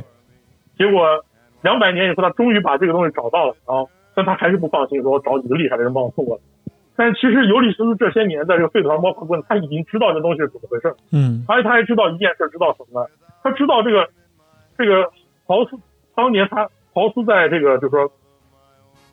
豪斯醒过来之后，他把当地的土著也征服了。对，他招呼这些征服左右手那个叫本尼的这个坏东西，想背叛尤利西斯也知道这件事。嗯，然后他说：“你这东西送肯定半路要被截胡，我跟你讲。”这本尼想要背叛豪斯，他肯定要截胡你这玩意儿。绝佳然的机会，尤利西斯想想，对，尤利西斯想想说，哎，我给你推荐一个人啊，这个人呢是谁谁谁，他把这个他把我们这个邮差就写上去，你让这个人送，这人可厉害。了，对我们行我们行业内最好的就是，我行业最牛逼人，你听过他吗？还让他送吧，让他送。然后这个莫哈维会计的人说，你这么推举他，那我就让他送呗。然后我们的主角，咱们的游戏主角，咱们这个邮差，就在这一天，在尤利斯的推举下，去送这个这个白金筹码，结果半路就被穿着格子衬衫的本尼给截胡了。然后，于是你就在游戏一开始，帮被人枪毙了。所以你现在大家明白那一句“庄家已经布好局了”是什么意思了？就是说，在你在游戏开头被这一枪给崩了的时候，嗯嗯嗯，实际上所有的事情就都已经注定了，对。你已经被掺和在这件事情。里，对，就如并不是说就是如果我们就是咱们听到这儿，可以明确的了解到，就是这个故事讲到这儿，其实在这个新维加斯的几个 DLC 的发生的地点和发生的事儿，都已经出场了。对对，全部都出场过了。是，就是说在整个这个剧情里面呢，基本上很多玩家一开始我招谁惹谁了，我被一枪爆头了，就真嗯的很多一开始玩新维加斯玩家会有这个想法，但真相是什么呢？真相是你早就已经被卷入这件事儿，庄家已经不好注定要就是注定要把你爆头，就是对，注定要把你爆头，所以它就成了一个因果的故事。然后这还没完，其实这我不是说它是一个，它是一个群像剧呢？因为你仔细想想，在这故事里面的每一个角色，你想想伊蒂伊，想想尤利西斯，想想伊利贾，再想想格拉汉姆，他们哪一个人不是主角干的事情？他们干的事情简直都是一个只有一个游戏主角才能干的，对对对，甚至连开枪爆你头的班尼，本尼他都是一个主角一般。很多人非常讨厌本尼，不喜欢本尼，但是我是非常喜欢本尼这个角色。他是怎么回事？就我刚才讲了，豪斯不是像两百年前就拿到这个芯片的，但他失败了，嗯这个芯片最终还是没有到他手里，嗯所以豪斯不得不陷入这个休眠状态。那过程他醒来以后呢，这个整个莫哈维地区都也是被这个文明衰败、这个土匪啊部落给占领。豪斯启动自己的保安机器人，就把这些说：“你们要跟我混啊，不跟我混，滚滚到滚出这个维加斯城，嗯跟我混的啊，跟我说做。”当当这些部落，你谁啊？你你开几个铁盒子来，你想和我打？这铁盒子里面装的全是机关枪，你土著怎么可能打得过机关枪？当当当，好了，不听话土著全死。对，就是听话的三个部落，三个部落赶紧就啊，就是你说的对，老大你说的对，我们听你的。哎，然后豪斯说没有问题，来把你们头发老给老剪干净啊！你们不会剪，我让机器人给你们剪。嗯。啊，剪干净。然后把你们这身破衣服全给老子脱了，我这有一大堆这个西装西革履，给我学穿衣服，，哎，学会刮胡子，学会修眉毛，学会用香水，总之你像个文明人一样生活，知道两百年前文明人怎么过日子哎。吗？然后豪斯又跑去这个维加斯城的避难所，嗯。这个避难所我们知道，大家都都看都知道，就这个避难所的规定是，任何任何矛盾都要用赌博来解决。对，所以这个豪斯就和这个避难所监督赌力吧，谁赢了就听谁的。然后豪斯赢了，然后这个避难所也彻底变成了豪斯的地盘，然后把避难所的人也赶出来，哎成为维加斯城的居民。他把这些所有人笼络在一起之后，你相当于豪斯在极短的时间内，可能也就三四个月，把一群土著改造成现代人。对，就三个月前他们还是 Mad Max，三个月以后他们就变成了洛杉矶往事，哎，真的就是如此大的一个跨度，是就从 Mad Max 变成洛杉矶往事，让这些土匪呢摇身一变，从土著变成了黑手党，大家都过上了好生活。我们知道，在这个基维加斯的漫画《条条大路通罗马》，那个我觉得不应该这么翻译，all road 应该叫万路皆通，对吧？那个漫画，嗯万路皆通里面呢，这个我们知道那开头那一幕，很多看了漫画就我知道很多玩过辐射四的玩家，我给他推荐这本漫画，说你这真是这个辐射的漫画吗？这个画这边表现这东西怎么感觉就特别的夸张啊，人人都像是活在这个芳林镇一样。嗯嗯，我说你说对了，这个辐射四的芳林镇的风格其实跟维加斯是完全一致的。对，这个漫画的开头就是本尼坐在一个沙发上，旁边放着龙舌兰，抽着烟，然后坐在一个高楼上面在往下望。这种事情你知道，在辐射三和辐射四里面，一般人很难想象这种生活是什么样的。是，然后本尼他就是这样的，就他们整个这几个部族就变变成这样一种生活。但是对于本尼来说，他的看法不一样。在本尼心中一直有一个坎是什么？就是他没有被他没有征服命运，他被命运征服。对，本尼的想法是这样，豪斯永远都是一个征服者。是，豪斯永远都是把命运强行加在他们身上，他们这些人根本就没有去选择命运的权利。本尼有一个好朋友是一个歌手，在部落期间呢，这个人不需要打仗，因为他唱歌唱的好听。所以部落里人都喜欢他。但是后来这个豪斯先生把他们全部都统一了之后呢，他把这个歌手就摇身一变变成了这个，知道我们知道呃，就那种在电影里面经常能看到各种酒吧俱乐部那种坐台歌手这样子，让这个人在上面唱歌。嗯结果这个歌手唱了一段时间之后，有一天他他自杀了。他为什么自杀了？这个歌手说：“我没有选择成为一个文明人，就是这个歌手并不能适应这种时代带来的改变。哎，就是一个对于本尼来说，笼中鸟，对笼中鸟，嗯这个，但是本尼他的看法不一样，说人都必须得适适应这个时代带来改变。嗯当豪斯带着他的机器人出现在我面前的时候，实在就像车轮一样碾过来。我不想当个傀儡嗯啊，我不想让命运踩在我头上，哎，我要把维加斯城踩在我的脚底下。于是本尼就干了一件事，他就拉拢了一些天启追随者的人，很多人说啊又是天启追随者，没错啊，天启追随者会在辐射的很多故事里都有。哎他拉拢一个天启追随者的人，开始研究豪斯先生这些电子设备，然后他是偷偷的研究，他就发现啊，原来豪斯他这个系统是不完全的，他还需要一个白金筹码来升级他的系统才能达到完全体。嗯那如果我要把这白金筹码拿到，是不是我就能够控制豪斯系统？对，然后他就做了一个精密的计划，非常非常精密的计划。在这个精密的计划里呢，就是截胡邮差，抢白金筹码，对，最终想办法抢夺豪斯控制权，控制新维加斯，嗯赶走 NCR，赶走凯撒军团，他成为新维加斯的领头人。对，这个是一个非常有抱负的人。但是可惜呢，我们的本尼是一个没有存独党功能的主角啊。对对对最终他还是 就是和主角这个产生对立，很多人都把他打死了。但是是如果你没有杀本，你最后本尼会他会非常冒险，一个人偷偷跑到凯撒军团的军营去对，启动，因为好死不死的凯撒军团军营修在这个豪斯先生的机器人武装库的上面，对，他就跑到这个凯撒军团军营去启动机器人，嗯。结果最后就被抓了。你可以选择去救他，然后和和本尼两个人在大开杀戒营帐里面喋血双雄，对。喋血双雄，是这都是很热血的一段。是，就讲到这个地方，大家就就你就能很明显的就看到，说这个这就是新维加斯复杂叙事乐趣。很多人说，那你甚至都还没有讲主线是什么呢？我这里就问句话：主线到现在是什么？它还重要吗？我讲到这，难道你还没有理解主线是什么？主线就是四个势力要抢这个新维加斯城啊！对，独立路线是什么意思呢？独立路线就是你继承本尼的衣钵，没有什么就是救世主，也没有英雄皇帝，no god no master。哎，你要带领维加斯这些难兄难弟们，这些泥腿子们，嗯这些土鳖们，要反抗这些大的巨鳄。哎，他的四个派系在主线里面所代表的角色就是，我知道刚才 NCR 我已经讲过了，对吧？凯撒是封建独立，然后豪斯是什么？豪斯就是说一个纯粹的精英主义，对，没有人性的丧失人性的精英主义者，对，而且豪斯还包括了我们知道未来主义和就有一些未来主义和精英主义在里面，他很疯。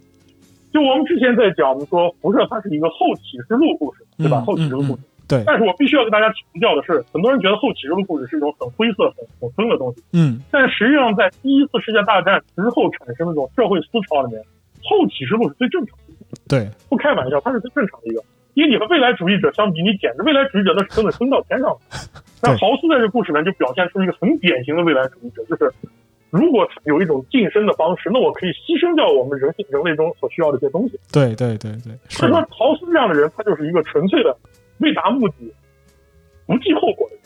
对，那么 NCR 很简单，他虽然说明面上啊自由民主，但实际上我们知道，NCR 的议员都是些什么人？大农场主、啊、是军火贩子头头，对黑帮老大，这都是 NCR 议员的组成成分。对 NCR 有一个军事长叫汉龙军事长，是，就是我们知道在游戏里面一个支线，就这个军长他他反战，他一直谎报军情，说哎我们战争输的不能再输了，嗯赶紧让上层撤军吧。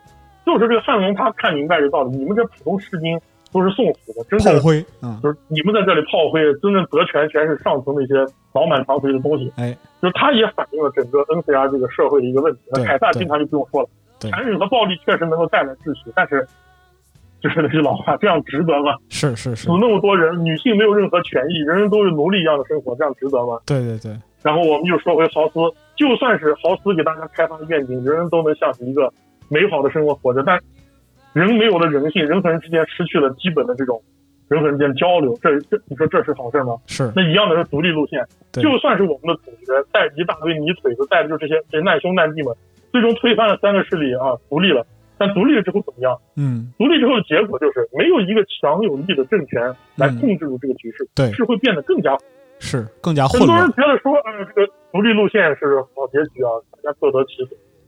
但是就话又说回来了，无政府主义下的状态，真的叫各得其所，人日子过得更痛苦。这里边其实还要说到 一点，就是如果说选择了独立，看似是玩家选择的这样一个最好的结局，但实际上在这个废土的时间线上，你需要意识到，就是你是在一个历史进程之中，就像刚才我们讲，就是废土上在各个不同的历史阶段有不同的主角，那么就是呃各个人都有各自己的这样一个倾向和政治抱负。那么就是在这个新维加斯，它即使表面上获得独立之后，那么 NCR 和凯撒暂时看起来是被打败了，但是他们背后有特别强大的资源和国力在支撑着，所以说他们卷土重来，重新来掠夺这个资源只是时间问题。那么新维加斯本身在地图上是孤立的一个点，当主角离开之后，就他本身就被塑造成一个对于权力无欲无求的人。但是当他离开之后，无政府主义其实是一盘散沙。所以说，新维加斯这种就是所谓田园牧歌式的就祥和的这样一个气氛被彻底毁灭，也只是时间问题。对，最后呢，他就是说是我还提到，就浪漫主义的气息在最终他还是留了一点给大家，留嗯在哪儿呢？是的，记得我说还有四个 DLC 嘛，就第一个 DLC 你要回到塞拉马德雷，就是塞拉马德雷去面对塞拉马德雷当年的一切嗯灾难是怎么形成的。嗯这个嗯这个故事有很多版本，我就是不用不详细说了，它是 DLC 故事。嗯嗯，最后你要面对伊利贾，面对这个疯狂的人，哎把这个故事画一个句号。哎，然后 DLC 二你要面对格拉汉姆，对面对格拉汉姆，面对凯撒军团带来的侵略，是你要让格拉汉姆意识到宗教、个人、复仇以及信念之间的故事。对，这是第二个 DLC。第三个 DLC，你要去面对那些泡在水缸里面的大脑，告诉他们有关科技给带给人类到底是进步还是毁灭。就丧失人性的结果啊。对，DLC 四是最后一个结局，我们叫的大结局。哎，你回到了希望谷，你要面临自己当年干的这些事情，你要和尤利斯斯当面对质。嗯，这里是整个游戏里面我最喜欢的一段剧情，也是是我觉得不是很难被超越的一段是什么呢？是在游戏的结局，你和尤利西斯两个人当面对质，这场对峙非常有意思。哎，尤利西斯知道自己狭隘是我错了，他的狭隘在于他把一些本不属于你的责任推脱到你身上，对他把一切错误归结到你身上，就是为了让自己好过一点，是是是，也是给自己做了很多其实是一个个合理的借口。是一个心理上的补偿。但是在这件事情中呢，你如何说服尤利西斯正视自己的这个心魔呢？嗯这里有一段非常精彩的对话演出，这段对话演出过于精彩了。为什么？在这段对话中，你可以通过口才、智力等等一系列选项尝试解决问题，但是我告诉你，这几个选项都是错的。嗯他就是把辐射系列这个对话选项，这个已经我们吹了很久这个系统调侃了一遍。嗯在这个系统里呢，你可以通过口才、智力等等一系列方式和尤里西斯对话，尝试不和他战斗。嗯但实际上呢，你的每一个需要依靠属性鉴定来过的选项都是错选项。为什么？这里他是这样说的：当你用口才和尤里西斯说的时候，实际上你是想用诡辩的方式来说。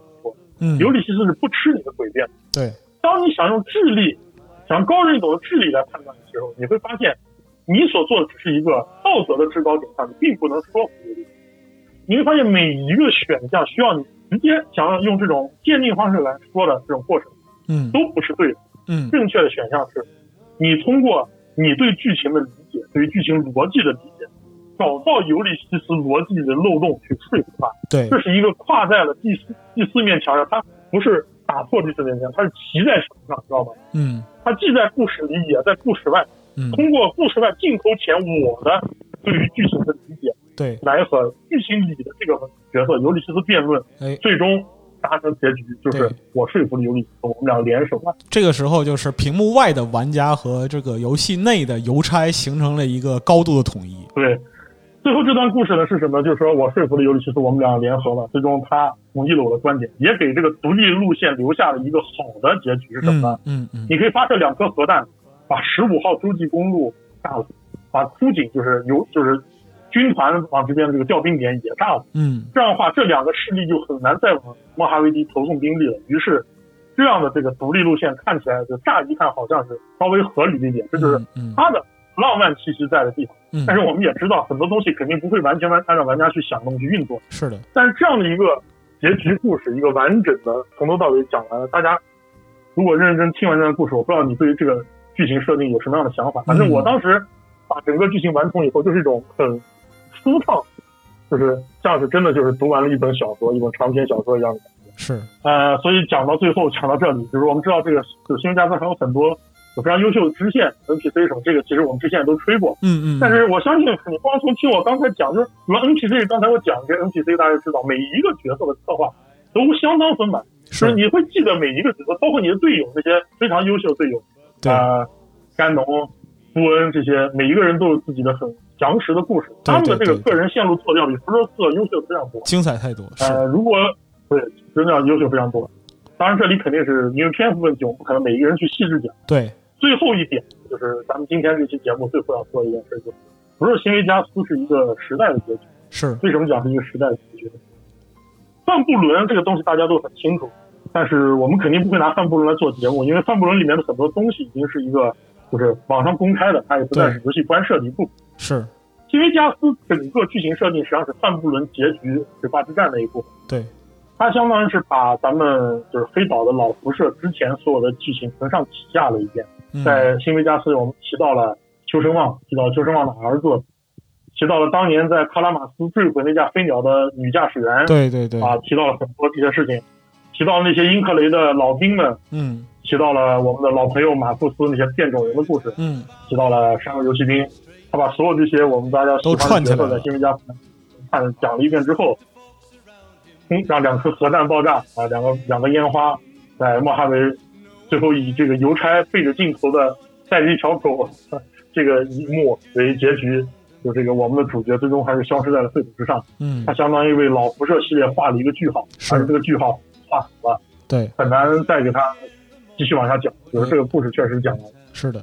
啊，对于每一个辐射玩家来说，我们知道现在也知道这个黑曜石不可能再会去做辐射，至少短时间也不可能再做辐射。嗯，就是我们知道克里斯阿瓦隆也离职了。嗯，这个都心里都清楚。这个我们知道这个这个时代是真的结束了。就是说，不管黑岛遗老们还有多么怀念当年那个时候，嗯，我们知道二零一零年是九年前的事情。是的，这个时代确实结束了。所以今天这一期，某种意义上来说是辐射最后一期，也没有什么没有什么问题，因为以后再讲的辐射就不会再是那个辐射。嗯。嗯，对于很多玩家来说，我是很满足；对于新加速，我是很满意，很满足的。对于这个结局，我也是很很满意的。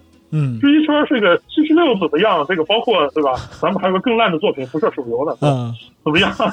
这个我们都不再不再评论了，不再多说了，就是那都是另外的事儿。总之，嗯，另外的事儿对。但是新维加速的故事就到这里画上一个句号，也是给很多人给了一个，在我看来是一个挺不错的条件。是的，当然，马上我们知道黑曜石有他的这个天外世界直接作品了，哎，但这都是都是后话了，都是后话。对对对。总之，我希望这一次的回顾让大家能够就认识到，当年就至少可能再过一两年，有人回头来听这听我们这期辐射节目，就啊，曾经是有一个这样的游戏，讲了一个这样的故事，是曾经有一个叫辐射的一个游戏，它给大家创建了一个。很很迷人的、很有意思的试射一个废土故事，这样我觉得就不够了。是的，是的，咱们做这期节目，对，咱们这个老游戏回顾的辐射系列确实做了。是，其实好久没有录这么长时间的节目了。是的，酣畅淋漓。哎，对，把这个整个游戏全部听了一遍。对。就如果说你之前没有，就是我们听众啊，如果说之前对于这个新维加斯的故事没有一个完整系统的认识，这一期绝对够了。对，我觉得是能够通过这一期形成一个彻底、比较彻底的一个认知。嗯啊，另外另外一个就是，呃，其实，在新维加斯之后，就是 CRPG 这个领域里边也很少再出现像这种就是。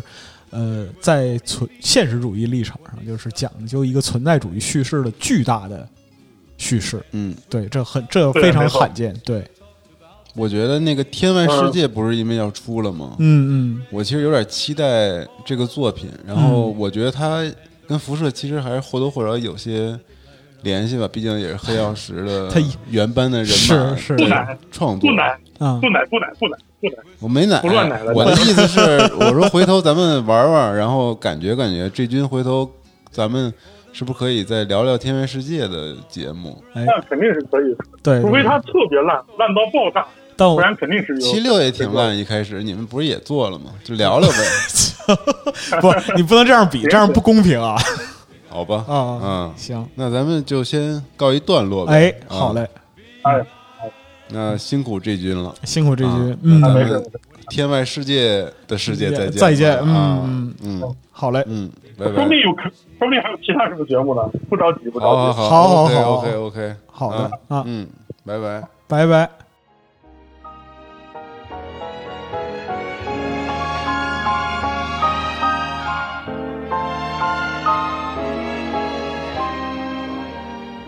Love me as though there were no tomorrow.